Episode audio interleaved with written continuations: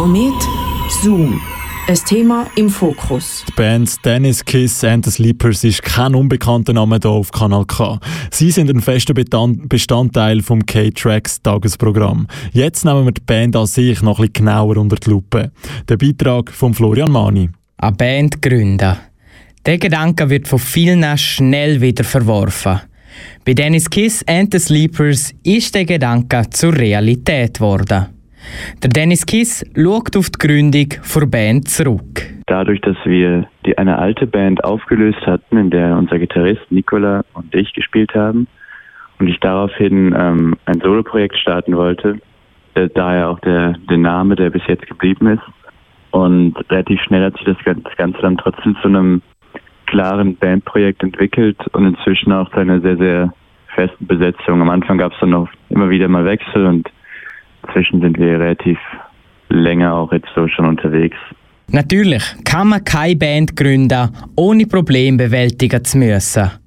Mit der Zeit klappt aber dann alles besser, sagt der Gitarrist und Sänger der Band. Ich glaube, es gibt eine Menge Probleme, die man auf, äh, die einem so begegnen. Also wir haben sehr, sehr viel gespielt. Wir haben jetzt, glaube ich, irgendwie 120 Shows oder so in drei Jahren gespielt. Und dementsprechend hat man immer wieder so die die klassischen äh, Probleme, so irgendwelche Gearsorgen, irgendwelche Terminkollisionen, irgendwelche Konzerte, die nicht stattfinden, was jetzt momentan natürlich gerade aktuelles Thema ist, dann ja, am Anfang noch immer wieder mit dem äh, mit Besetzungswechseln und so Sachen. Aber inzwischen ist man natürlich auch einfach zusammengewachsen und weiß, wie man diese Dinge be gemeinsam bewältigen kann. Ein Problem ist natürlich immer wieder das Finanzielle. Und genau aus dem Grund haben sie ihre Band beim Kulturdünger eingereicht. Ich glaube, man kann einfach momentan als junge Band der Schweiz ist man einfach grundsätzlich auf Fördergelder angewiesen, weil man hat natürlich so Vorhaben wie ein Album zu machen, Videos zu drehen. all diese Dinge, die kosten Geld.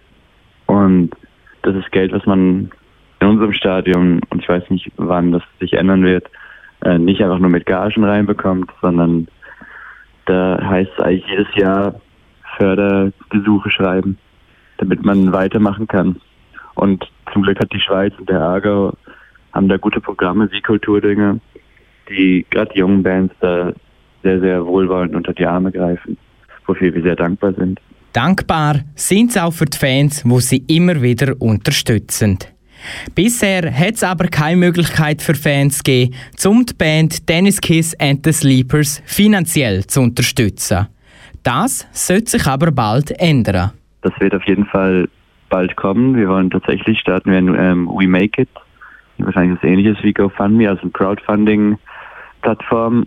Und das wird im, äh, im Hinblick aufs Album wird man da uns unterstützen können. Und da kann man auf jeden Fall wenn man unseren, uns auf unseren Kanälen folgt, auf Facebook oder auf Instagram oder uns auch eine Mail schreibt, dann wird man da auf jeden Fall erfahren, wie man uns unterstützen kann, wenn man das möchte, wofür, worüber wir uns natürlich auch sehr freuen würden. Einen Weg können sich Fans vor selbstgenannter Indie-Rock-Band Dennis Kiss and the Sleepers auf neue Musik freuen, sagt der Dennis Kiss. Wir arbeiten momentan an unserem Album und das Ziel mit diesem Album ist eigentlich, dass es keine Ahnung, 10, 11, wie auch immer Songs werden, die unsere besten Songs sind.